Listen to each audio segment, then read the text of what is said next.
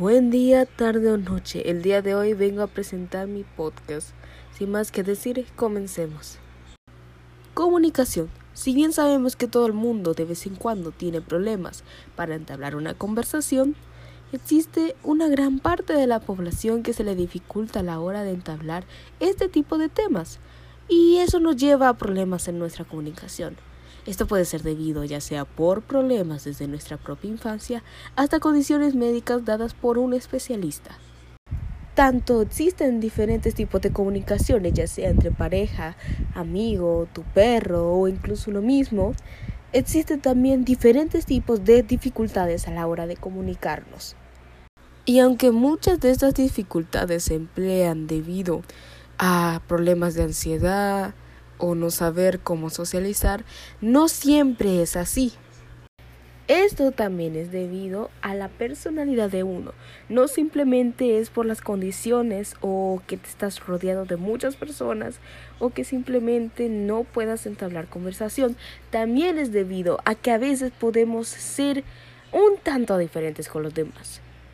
Ya sea debido a ciertas acciones que llegamos a hacer, podemos a veces ser muy antipáticos o demasiado directos con las personas, lo cual provoca que quizás no agrademos a alguno que otro. Cada ser humano es diferente en cierto aspecto, algunos se entienden con otros, sin embargo existen algunos que se sienten incomprendidos, ya que su forma de ser no llega a ser tan aceptable con la sociedad. Pero ¿cómo puedo llevar esto a cabo? ¿Será que estaré solo? ¿Será que nunca tendré contacto? ¿O será que nunca, pero nunca podré entablar una conversación siquiera con un gato? Mejor detengámonos ahí y empecemos con lo básico. La base de todo lo posible para la solución ante este tipo de problemas. Podemos partir con algo básico, que es la comunicación ante uno mismo, que sinceramente siento que es la más importante de todas. Pongámoslo en retrospectiva. Estamos tan enfocados en ver lo que está a nuestro alrededor, de disfrutar uh, con las otras personas, que está bien, está bien. Pero, ¿qué pasa con uno mismo cuando realmente a algunas personas se les dificulta este tipo de cosas, que no saben cómo se sienten, no se escuchan, no tienen su propia comunicación ante uno? Esto puede llegar a ser una forma muy aromadora para uno mismo, ya que incluso afectándote a ti mismo, afectas a las personas a tu alrededor. Para esto podemos empezar con algo sencillo, hablarnos todos los días, eh, mirarnos al espejo, darnos elogios, mensajes positivos para uno mismo, para darnos a entender que estamos comunicándonos, que nos estamos entendiendo mutuamente. Al haber entablado nuestra conversación con nosotros mismos, podemos llegar incluso a empezar a tener más entablamiento con otras personas. Muchas personas sufren pánico escénico por mismas razones, las que no saben comunicarse ante mucho. Por eso muchas personas llegan a platicar.